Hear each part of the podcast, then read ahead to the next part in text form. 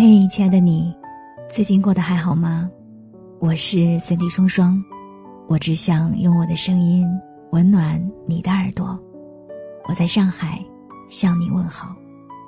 想要看到我的更多视频作品，你可以在抖音、公众号、新浪微博找到我。当然，也欢迎你添加我的个人微信：nj 双零九幺幺，nj 双零九幺幺，了解我更多。听完今天的节目。愿你的心里充满阳光。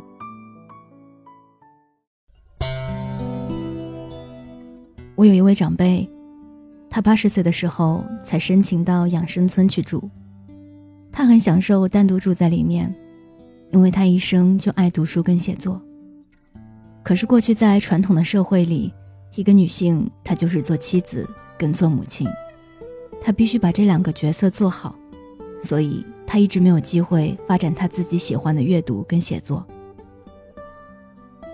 八十岁的时候，他身体还不错，记忆力也很好，住到养生村，可以孤独的一个人读书，好好读书，好好写作。他写出很大部头的一本书，我每次去看他，我都觉得好棒。可是这种养老院常常有年轻人去办活动。很多善意的大学生，他们说要照顾老人，陪伴他们，然后带他们下来做康乐活动。这位长辈跟我说，每一次他都不好意思去参加这种活动，他很想告诉他们说，我不想做游戏，我想在家里看书。我们对孤独似乎有一个误解，孤独不都是不好的时候？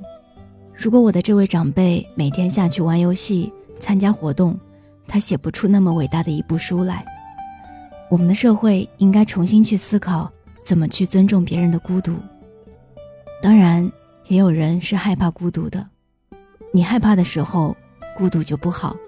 所以这个时候，也许需要这些善意的大学生来帮帮你，陪伴你。我自己大部分的时候其实是不要别人陪伴的，我很享受跟自己在一起。跟自己在一起的那个完整度，是多么享受的一件事儿。做一点自己喜欢的事，画画也好，听音乐也好，给自己好好的泡一杯咖啡也好，那个过程都很快乐。在西方读书的时候，我意识到西方的社群跟华人的社群有一个很大的不同，他们很尊重孤独，他们会一个人坐在露天喝咖啡、晒阳光，享受塞纳河的美丽。他们自己带一本书慢慢读，有朋友经过，也许打个招呼，也许不打招呼。我也养成了这个习惯。一九七六年回到家乡，我带了一本诗集在咖啡厅阅读，刚好碰到一个朋友，他说：“你怎么一个人在喝咖啡？你一定心情不好，我带你去唱卡拉 OK。”我那天的孤独就完蛋了。两个社会怎么会这么的不一样？我并没有评判好或者不好，各自有各自的好处吧。我非常自豪，我们的社会充满人情味。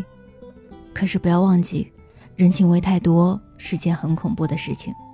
人情味把你的孤独破坏了的时候，你最后只好躲到很远的地方，才能尽量避开人群。我们太爱热闹了，那个爱热闹的应酬里，是不是害怕跟自己在一起？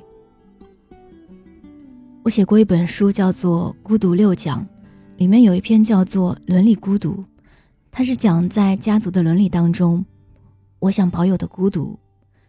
我青少年的时候非常希望一个人在房间好好的读一本书。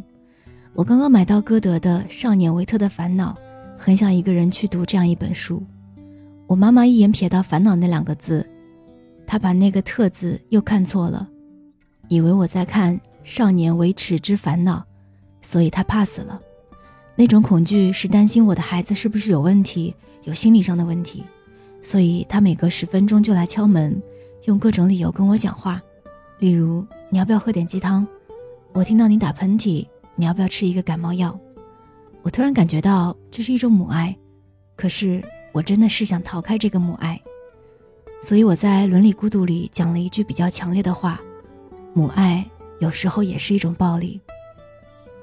那本书出版以后，好多妈妈写信骂我，然后我现在也接受这个责骂。我讲的是我自己，我跟母亲非常好，我们一直非常的亲密。可是即使是最好的亲子关系，我们都要给对方保有一点空间，保有一点他们自己的孤独的时间。即使亲如爱人，也不要每天像侦探社一样的盯着他。没有孤独，没有完整的自我，这个社会是不健全的。孤独是和自己在一起。我希望在一个转型的社会里，能够真正的开始尊重，特别是年轻一代，他们的孤独感。刚刚你听到的文章是来自于蒋勋的《没有孤独的自我是不完整的》。我是三 D 双双，愿你终有一天能够和孤独和解。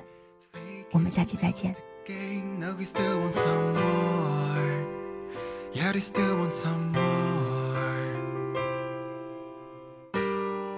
If you ever find him, I'll miss him my words. Stop pretending